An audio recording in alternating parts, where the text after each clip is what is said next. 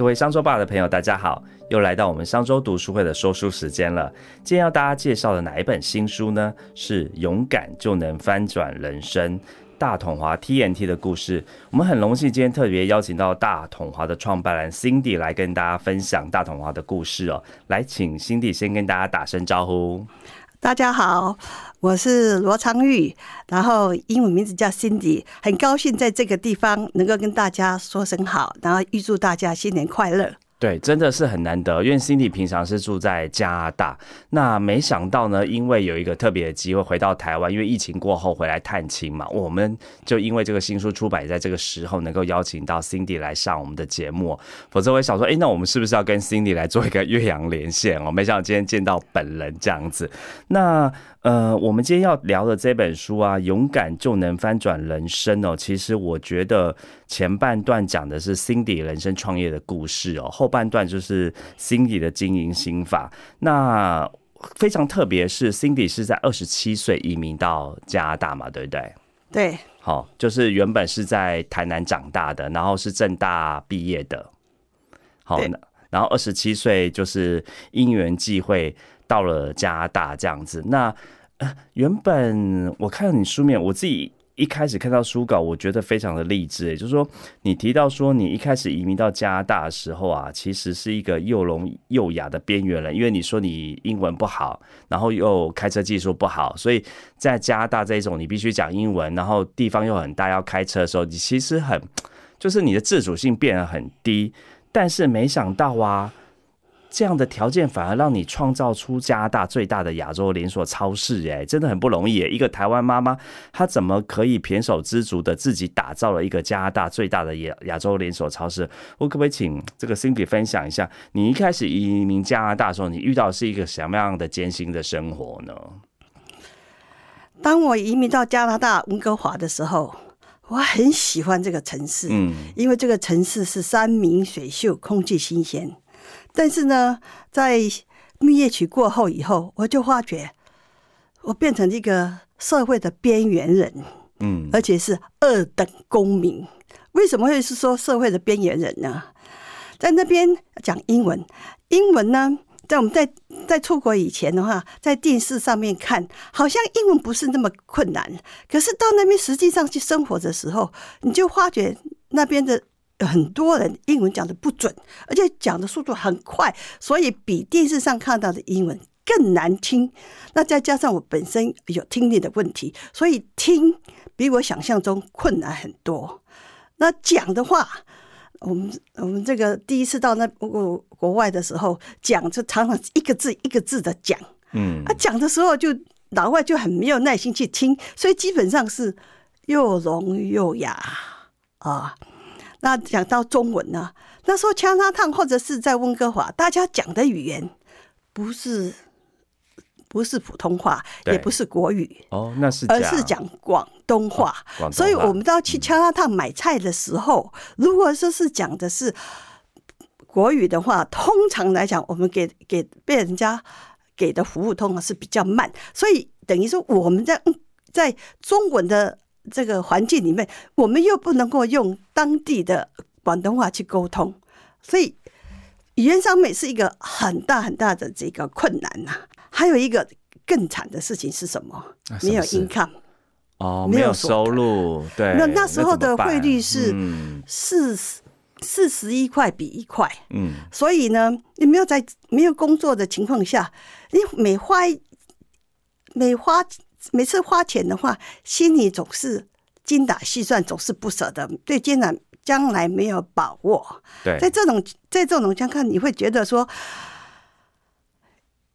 我真的是又聋又哑，又没有脚，嗯，又没有又没有钱，那真的是有时候会感觉到被人家就瞧不起，嗯。是等于社会的边缘人一样，而且我我看到书这样，你说你连去应征洗碗工都没录取，哎，人家连洗碗都不要你。那第一方面，就刚才我所讲的，就是那边的人是讲广东话的，对，我们用国语的话，并不是那边最普通的语言。那第二个呢，他看到我的履历表的时候，他就告诉我，你大学毕业呢？对啊，你也是正大毕业的。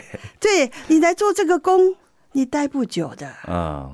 所以呢，他不是要找一个最高学历的人，他只是要找能够待到这个工作比较久，然后把这个工作做得好。所以我 over qualify，所以他没有给我这个机会，所以我就我又没找到那个一份工了。那你怎么突破这个困境？又聋又哑，又没钱找，又不又找不到工作，最后怎么突破呢？在这种这么多的打击之下。我几几乎乎要回台湾来了，嗯，就想说，我放弃了，因为实在是太多的困难，我要去克服的，嗯。那有一天到我我我朋友就跟我讲说，哎，在当趟有一个呃 personnel office，就是他介帮你介绍工作，但是不要钱的，我就姑且到那边到那边去一试，到那边一试的时候，他们会考试。考完试的时候，他认为我的会计很好，但是呢，很客气的告诉我，现在暂时没有工作，是不能录用我。当我听到这句话的时候，当然我很失望，就要打算走出去了。但是我在我走出去的那一刻钟，我知道这个只是客气话。我如果放弃了这一次的机会，没有把握这次的机会，我可能就真的要打包回家回台湾去了。所以我就跑去跟他讲，我可以不可以？有一个工作的机会，因为我很喜欢加拿大，我很喜欢温哥华，我想待下来。但是每一个人都告诉我，你没有加拿大的经验，所以没有办法给你工作。但是总要有一个人给我经验啊！我愿意无偿的去做会计的工作。啊，来唤起我第一次的机会，我恳求他帮忙，就很幸运的，那个、那个、那个小姐告诉我，从来没有听过说有那种无偿工作的事情，就是去上班不收钱，哎，不收钱，做自工才有。对，他就很高兴、很诧异，然后马上帮我打一个电话，让我从此就得到我第一次工作的机会。嗯，所以呢，这个工作呢，是我自己去求来的吧。我觉得很不容易。第一个就是你立即转念，哦，就是想说，哎，我绝对不要被打倒嘛，吼，所以先不求报酬，吼，我先投资嘛，我先努力为别人工作，赚取第一次的这个工作经验，才能够立足。哎，真的是第一个又转念，然后呢又可以付诸行动这样子，吼，因此你也你也应真的顺利的去上了班这样子。对，那就是我第在加拿大的第一个工作。然后一个月内呢，花薪水的时候才知道，原来他还给我五块钱一个钟头，不是免费的工哦，所以还是有给你钱，最后 还是有给我钱。那我就讲说这个是天掉下来的礼物啊！从此让我就有机会留在加拿大。因为加拿大一般的台湾人过去的时候，通常都怎么讲加拿大呢？加拿大加拿大，嗯，就是工作机会很少。那我我替自己创造这个工作机会，我很感激他们。为什么？因为我的语言不通，对他们来讲，对公司来讲也是不太不方便的事情。嗯，所以我免费替他工工作是应该的。但是呢，他居然到最后还付给我薪水，所以我很感激我的第一个工作的公第一个公司的老板。没有他，我可能现在回到台湾，还是做我三个宝贝的妈妈而已。嗯，那你怎么再从这个呃进入这个会计工作之后，竟然最后变成来开超市哦？就是说，因为你有提到，所以提到说，哎，你先生后来做了这个批发生意嘛？那原本是会计是很内勤的工作，怎么愿意会跨出去来做这个推销的工作呢？其实我在加拿大并没有很。有野心，我只是想帮我老公来创业，支持他而已。所以所有的事情，我都是从怎么样去帮助我老公来创事业来出发。那正好呢，那个会计小姐辞职，公司里面只剩下三个人，一个是我啊，不，那个 sales 应该是说推销小姐辞职。哦，推销小姐辞职，不是不是。这个不是会计小姐，不是会计小姐，是因为我记账的。OK，推销小姐辞职，我们公司只剩下推销的，还有送货的，还有我先生，还有我。推销的辞职，那我先生就就建议我出来出来做接这个工作，暂时顶替这个工作。那时候呢，加上都是用讲广东话的。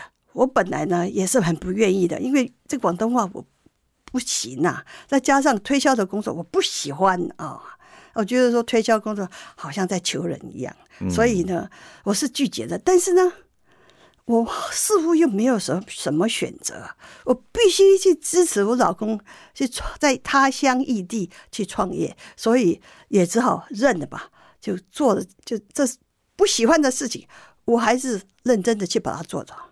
我觉得你很会转念呢，还有就你很有韧性，就很能够换个念头，马上用乐观的方式去想怎么解决问题，或者是我有另外一个角度来讲这件事情，就是说我我一个是我是一个很有责任感的人啊，也是一个典型的台湾的家庭主妇。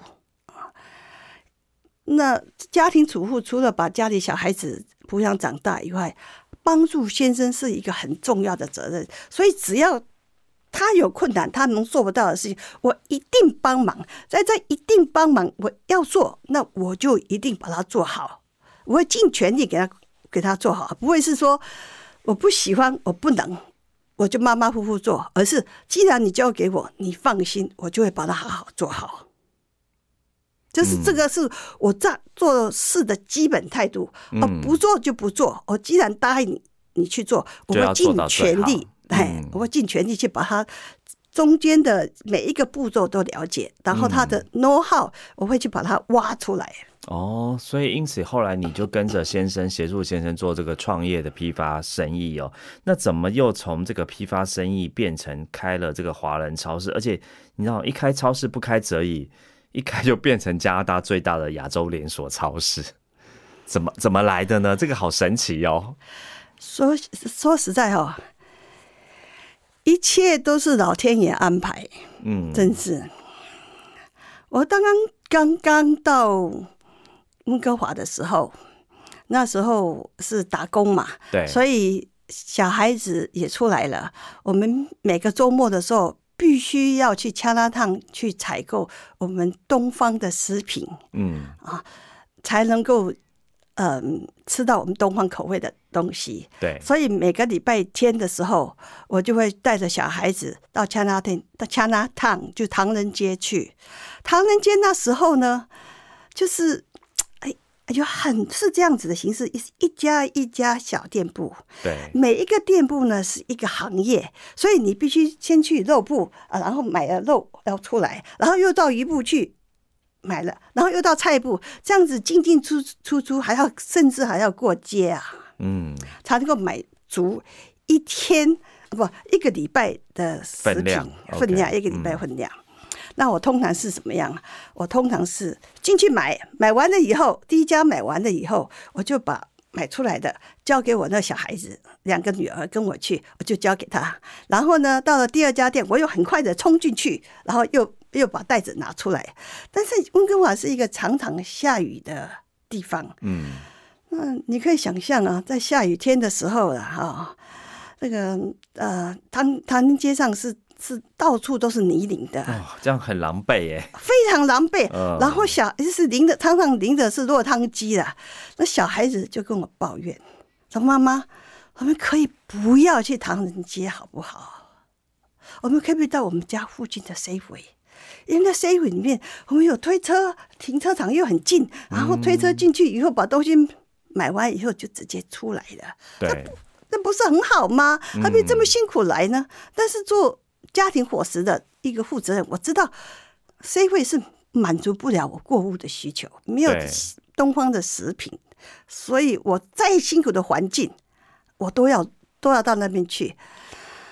那但是也从此给我一个很深刻的印象，那就是温哥华有这么多的华人，他他应该要有人提供出来一个好的这种。超市可以清洁、明亮、干净，然后一次购足。停车场离店很近，然后让这些人能够满足他东方的食品的需求。我一直将心比心呐，对，觉得应该有人去做这件事情。这是这不但是一个商机，也是造福这些家庭主妇。的一个呃机会。嗯，跟大家补充一下因为这个大统华 TNT 是今呃今年创立三十周年哦，所以 Cindy 讲的故事是在三十来年前发生，所以大家可以想象，三十来前你到一个异地生活，然后呢，你很想你抚慰你的心就是家乡味嘛，所以呃这个台湾食物啊，煮一个台道地的台湾食物吃吃完真的是在异地一个最大的满足，但是在三十年年前你就只能去这个很脏乱的唐人街买东西哦，你没有办法享受像这个外国人的这样西洋。超市干干净净，那但外国人的西洋超市一定是没有卖这个台湾跟这个东方食物啊，所以你再怎么买都是买西方人吃的东西这样子哈。对，所以可以看到哇，原来是因为这样子让你创立了这个超市哦。那大统华现在已经是加拿大最大的华人连锁超市哦，总共有二十七家嘛吼。那呃，我发现其实 Google 一下这个大统华，你会发现很多海外的游子啊，或者是去加拿大玩的观光旅客啊，都会跑去大统华逛这样子。那呃，从你创立第一家店啊，后马上就是让大家惊艳，然后第二家店在。第二个月马上也跟着开幕哦，但是因为我知道，像我们刚才讲啊，你一开始一方面呃读这个财政出毕业的嘛，你是正正大财政系毕业的，财税系财税系毕业的，然后呢后来做会计，然后后来跟着先生一起创业，好做批发工作。其实你没有经营过零售业，也没有经营过超市，你这个心脏很大颗哎，你是哪来的这个勇气啊？愿意做这样的事情？所以，我。我只能说，应该是本本着支持我先生，因为我先生那时候他去经营一个新的行业，做开一个叫做统一瑞迪森 hotel 旅馆酒店，所以他也很忙。那当时呢，做超市的话，我们本来是找其他的超市同行来做，但是其他超市同行一听到说，哦，我们这现在的超市是。现行最大超市的六倍、七倍，其他的通通说他们不敢，嗯，他们都放弃了。在放弃之下，没有人做啊，那只好怎么样？只好又是我这个救火队的队长站出来啊。嗯，所以那时候我可能是什么不懂事，我高估我自己的能力，觉得说，哎，我至少比加拿大的人我更能干啦，我至少有大学毕业啦。哦，还有我英文至少比他们好啊，嗯，所以应该是不会太差吧。嗯，出生是赌不怕虎。对，完全。如果当年我就知道那么复杂的话，我大概不会去开始这一条路。嗯，但是我一再强调，我的个性是，只要我把这件事接下来，我一定全心把它做好。所以这这个是一种不服输的个性啊，对，是深植在我内心。然后我不会说，我一碰到困难的时候我就躲避。我是我有困难的时候，我是影响他的，因为我相信只要努力啊啊，很多事情是假以时日就会克服的。哎，我可以理解，Cindy，你这个书的书名为什么叫做“勇敢就能翻转人生”呢？就是光听上半场的人生故事就知道说。呃，你很勇敢，然后你勇于转念，你勇于承担，哦，当然很重要是你勇于努力。好像你刚才讲的这个过程当中，你会努力的，呃，不断的求取学到，哦，然后改变这样子，呃，那。你刚刚提到说，哎，因为这样子，所以你就是创立了哈，因为要协助先生嘛。那你这中间过程当中啊，我知道包含像是你也这个积极的呃引进台湾的资源嘛，比如说有请这个台湾的统一集团哦入股，然后还有这个美国的大华超市陈董哦，可不可以讲一下这个渊源？就哎，你这些也有透过这个外部资源，怎么协助你把这个企业越做越好？我先生的爸爸的事业呢，那时候是统一的经销商，所以跟高清源先生是认识的。哦，嗯。那这一年呢，正好高董呢到温哥华来观光考察，呃，我先生做导游陪他们去看，他很欣赏我先生，而且对温哥华的市场也有所了解，也觉得说我们这个。超市的这个理念是很好的，再加上那时候统一做的做的叫呃合资做的家乐福，嗯，家乐福的成绩很好，利润很好，所以统一对于流通业在那时候他非常有兴趣，所以就非常愿意鼓励我先生，这是积极的去把这个计划我就做出来。那既然统一愿意做的时候，我们就想，实际上谁有经验呢？啊，结果发觉洛杉矶的大法超市，他正好陈老板也是台湾人，嗯，啊，他呢，他呢，在这个超市呢，我去看过以后，觉得说，哎，他的超市很适合温哥华的市场，又就是也是 one stop shopping 一次购足，所以我们就去跟他谈，那有的统一的加入，大华当然就更愿意加入，所以这三个基本上这个三个股东，一个是。大华超市，一个是我们家族，还有一个是统一，就这样子成立了。哦，原来是就是因为呃有也有专业的，还有资金不好，还有这个一起来协助。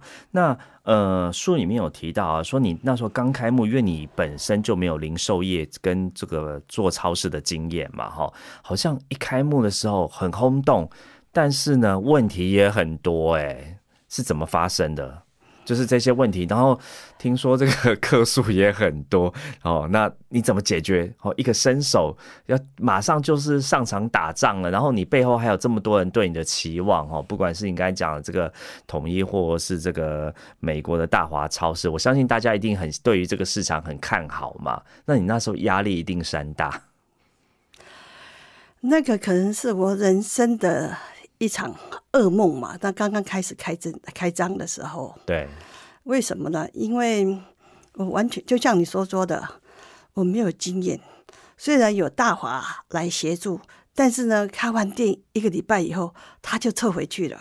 哦，所以他只是短期先支援你开幕第一周而已啊。对，所以到就到开张完了以后一个礼拜，在我们自己要必须去下单，用电脑下单。我们自己人都接不下去啊！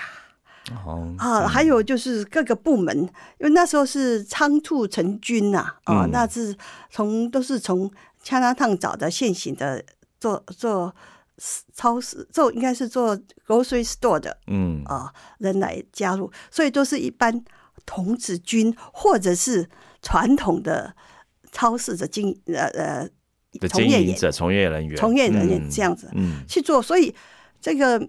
是可以说是一个杂牌军呐，嗯，那在杂牌军呃之下呢，很多很多状况出来，嗯，举个例子来讲，我们菜哇，在那个冷柜下面一吹啊，吹久了以后，菜都 lanky，对啊，菜不是就干掉了吗？是啊，就会 lanky 啊，嗯，那呃，那我就问他们呢，我就会我会告诉为什么会 lanky 啊？他说这个冷气下下面吹就会自然会 lanky 啊。啊，那那那，那客人应该不会想买 Lanky 的菜。是啊，是啊，所以而且温哥华天气蛮干燥的。对，哦，所以如果说没有喷水的话，是很容易 Lanky。嗯，那这是其中举个例子啊，哦，就是我各个部门通通有出问题。鱼部哦，那个鱼鳞我们。我们有我们有在卖活鱼，帮那个鱼鳞哈，去鱼鳞，去鱼鳞，鲨鱼这样子。哎，那个鱼鳞冲到地下道里面，把地下道都塞住了，结果那个水倒灌出来，臭的要死。哇，那这样不是很尴尬？很臭啊！哦，嗯，肉铺客人排队买买肉就不喜欢排队，就结果就骂来骂在骂去，就在在在在肉铺前面吵架，啊，吵吵得不可开交啊，那。顾那个嗯，收银员他跟顾客吵架，然后我们店经店经理就跟他去调和的时候，那店这个员工就说：“难道我没有自尊吗？嗯，你为什么不考虑我的自尊？这是员工，这是顾客的错误，你应该考虑我自尊，怎么老是站在顾客这一边呢？这啊，真的是大大小小、奇奇怪怪的什么都有哎，是是。我真是很难想象有那么多的问题要同时去解决。但是我的这个我的我的那个经验不够。我记得那时候我开一次会议，因为赶快解决这些所谓的会会议。开会开会的时候，我部门主管呢还会吵架，然后吵到最后还会骂脏话啊，气得我半死啊！我只好怎么样？开会停止。哦，我想想看，这些臭男生哦，我不知道怎么搞他，所以我在想看怎么开会啊。这个开我的开会技巧显然有问题，没有办法把他们压制下来，所以我就发觉我的员工有问题，我这个做老板的也很有问题呀，因为我不懂得怎么管理，然后我的员工也不知道我的标准在哪里，嗯，所以大家就是怎么样，大家就是一人一把号。各吹各的调，嗯，那是乱一点都不团结，各做各的，没有互相整合。这就他他不懂，你知道吗？大家没有一个很清楚的 picture，所以我们大家就是各部门就按照他自己的经验去诠释出来。哇，那怎么办？你后来用什么方法解决这些难题？这些这些的难题，已经已经告诉我说，第一个。大家不了解我做的超市是什么样子的，我必须要让他们看到我的最后超市的形象蓝图，所以大家才会跟着我的方向去做。所以我必须跟他们有一个正正式式的沟通，公开的沟通，全体主管员工一起开会，告诉他们。我的目标，我的超市是什么？那时候呢，我花了一段时间才仔细去思考，我才定位说，事实上我做的超市就是新鲜的世界，东方的风情。哦，这个就是大同花的那个很重要的宗旨嘛，就是我们的使命。对，好，我就把我这个最后的形象告诉他们，然后呢，我要达到这个形象。我们要有一些管理的方法，这些管经营管理的方法啊，逐渐的我就推出这些教育训练，让他知道说我喜欢的管理的方法是什么。然后我们有这个梦想去追，但有正确的方法去做，然后我们大家一起走到那里，不能够是杂牌军的，就各吹各的调，嗯，是必须大家共识之下走向目标。哦，所以可以看出，第一个，你先建立了这个呃团队的愿景哦，然后让大家能够同心哦，因此大家可以一起齐心努力，为了一个呃能够创造在异地给海外游子哈一个家乡味的地方，很重要一个愿景哦。就是说我告诉他们我的愿景，嗯，我然后我告诉他们我所喜欢的经营管理的方法，嗯，但是呢，这个只是我的理想。那我怎么鼓励他们一起帮我去达到呢？那时候呢，我那时候就推出绩绩效管理，还有财务公开，就是让他们就知道我们每一个部门到底赚不赚钱。嗯哼，好，然后财务公开以后，我又让他们能够分享红利，所以他们在能够看到自己部门的成绩的时候，啊，就会与我们。主管一起去打拼，为了他们自己，为了理想去打拼。所以有这两刚才这两个因素，他就他知道未来的 picture 是什么，我会告诉他们管理方法是什么，然后我再给他们诱因。啊，以前的话，在普通的超市，老板从来不会让伙计看财务报表、财务报表、财务报表，他们不让他们看。嗯哼，啊啊，也不会有奖金的。嗯啊，所以这这这一点呢。我自己知道，说因为我们的超市蛮大的，如果我不让他们来帮我忙，一起做自己，一起一起去追求这个目标的话，我一个人做不到。所以我必须要推测他啊，鼓励他们的方法就是让他们知道他们自己做的好不好哦，然后做得好，我们要共同分享赚钱的头。结果哦，所以听起来就是一方面建立了愿景，然后呢，也用一个态度非常透明的方式哈，让彼此都知道可以一起努力，最后再用这个奖金或者是鼓励的方式，好让他们可以一起奋发努力奋斗这样子，其实很符合我们现在在管理学讲的方式哦。没想到 Cindy 在三十年前就用了这一些哦，那因为本身。Cindy 是台湾女儿嘛？哈，我知道在大同华的这个行销活动，在一开始也把台湾元素加进去，哎，对，算蛮创新举的哦。是的，那刚刚开始的时候，我们到加拿大去的时候，唐人街去的时候，我们就发觉唐人街的台湾食品很少很少，都有所有的食品都是从大陆出来的那些非常基本的食材，所以大家呢对于台湾食品的包装跟口味都很好奇啊。那所以他我就利用这个机会去办一个台湾食品节。哦，美食果然是最吸引人的。对，在这个台湾食品节里面，我不断推销了台湾的呃台湾的食品，还有台湾的文化，比如说台湾的水果雕、台湾的这个毛笔字这些东西，还有当场试吃，还有台湾的表演，我都把它通通把能够代表台湾的元素通通引进来，办一个台湾节啊，请台北。经济办事处呃处长也来加持，所以造成当时是造成一个很大的风轰动。所以有时候是要不要怎么样？有时候你就必须要有一点不同。marketing 就是有一点不同。如果是老是在那边强调自己好自己好，那吸引不了人的。你一定要是让人家自己去参加了、体会了，然后告说你好，那才是成功的 marketing。对，就是这个在三十来年前哦，的确是蛮新的创举哦。那也拉近了跟这个当地华人的距离，也让他觉得很有新鲜感嘛。然后也推广了台湾美食这样子。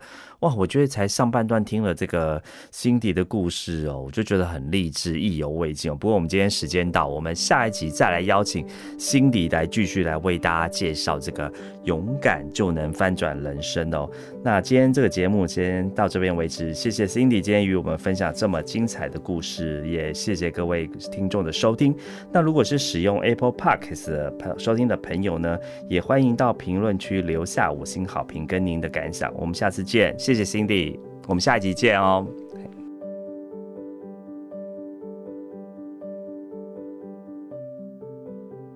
商周读书会集结商业周刊出版的好书选读，邀请您订阅 Podcast 商周吧，或是按赞追踪 FB 粉丝团商周读书会，掌握最新出版讯息。